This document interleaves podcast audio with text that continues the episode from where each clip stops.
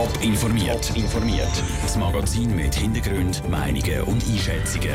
Jetzt auf Radio Top. Wie sich eine Wintertourin radikalisiert und Reisepläne in Dschihad geschmiedet hat und wo es im Zürcher Unterland Testbohrungen für ein Atomendlager könnte geben, das sind zwei von den Themen im Top informiert. Im Studio ist der Dave Burkhardt. Eine Wintertourer Dschihad-Reisende muss sich vor Gericht verantworten. Sie hat mit ihrem gerade mal vierjährigen Kind auf Syrien reisen und sich dort der Terrormiliz IS anschliessen. Jetzt ist gegen die Frau Anklage erhoben worden, wie es so weit kommen im Beitrag von Raphael Wallimann.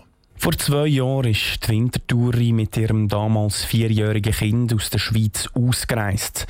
Reiseziel war Syrien. Dort hat sie sich der Terrormiliz IS anschließen, erklärt der André Marti von der Bundesanwaltschaft. Die damals rund 30-jährige Frau ist zusammen mit ihrem knapp vierjährigen Kind von Ägypten illegal Richtung Syrien gereist, mit der klaren Absicht, sich der verbotenen Terrororganisation Islamischer Staat anzuschließen. Das Griechenland ist die Reise der Frau zu Ende gegangen, weil sie die Behörden aufgehalten haben. Bei der Rückreise in die Schweiz ist sie verhaftet worden. Weil sie sich mit ihrem Kind hat im IS anschließen hat die Bundesanwaltschaft jetzt Anklage erhoben.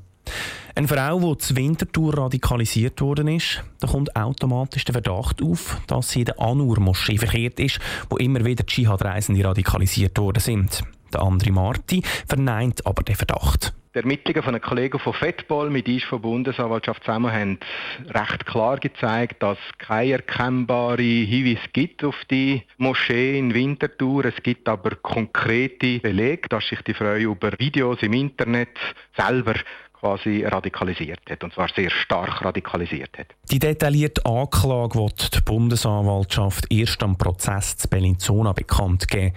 Wenn der Prozess ist, ist aber noch unklar. Beitrag von Raphael Wadimann. Weitere Informationen zu dem Fall gibt es auch auf toponline.ch.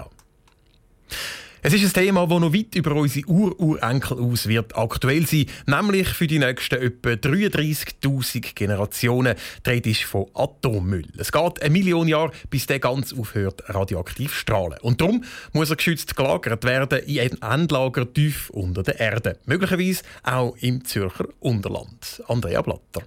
Die Nationale Genossenschaft für die Lagerung von radioaktiven Abfällen, kurz NAGRA, ist immer auf der Suche nach passenden Standorten für Atommüllendlager. Und um diese Suche müssen Sondierbohrungen durchgeführt werden. NAGRA hat insgesamt 22 Gesuche für solche Bohrungen eingereicht. Acht davon sind im Jura, acht im Zürcher Wieland und sechs im sogenannten Raum nördlich Lägere, erklärte Mauro Salig von der Geschäftsleitung der NAGRA. Das sind zwei Standorte in der Gemeinde Stadl, ein Standort in Bülach, einen in Weihach, einen in Glappfelden und einen in Eglisau. Wo das aber Bohrungen durchgeführt werden, das wissen wir heute noch nicht mit Sicherheit. Was wir heute wissen, ist, dass wahrscheinlich nicht an allen von diesen Standorten Bohrungen durchgeführt werden.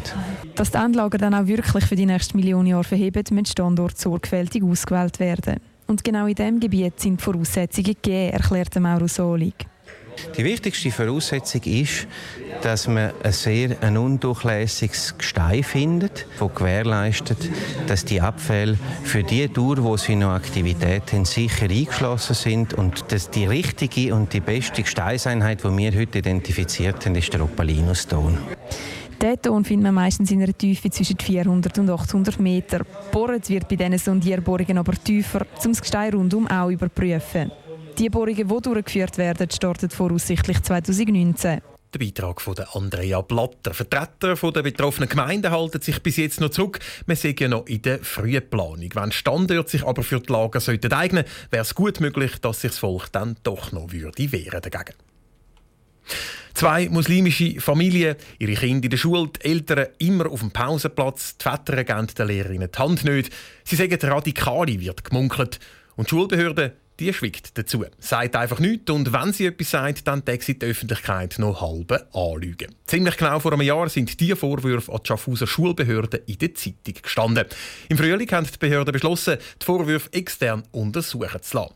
Heute ist der Bericht zum Schulhaus Alpenblick Schaffhausen veröffentlicht worden. Aus Schaffhausen berichtet Peter Hanselmann. Und der Bericht der stellt der Schaffhauser Behörde eigentlich nicht ein allzu schlechtes Zeugnis aus. Der Schulbetrieb im Schulhaus Alpenblick sei nie belastet gewesen. Die Schulbehörden hätten eigentlich richtig reagiert und die Öffentlichkeit sei nicht angelogen worden.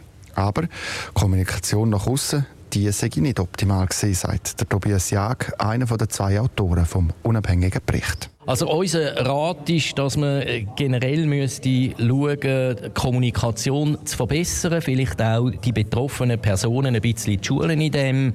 Äh, aus unserer Sicht wäre es wahrscheinlich sinnvoll gewesen, man wäre früher äh, proaktiv an die Medien angetreten und hätte sich nicht so von den Ereignissen äh, drängen lassen. Konkret geht es um einen Brief, den die Lehrer vom Schulhaus und die Eltern verfasst haben, der nicht ganz gestummen hat. Aber eben nicht in böser Absicht, nicht in der Absicht, man lüge die Eltern an.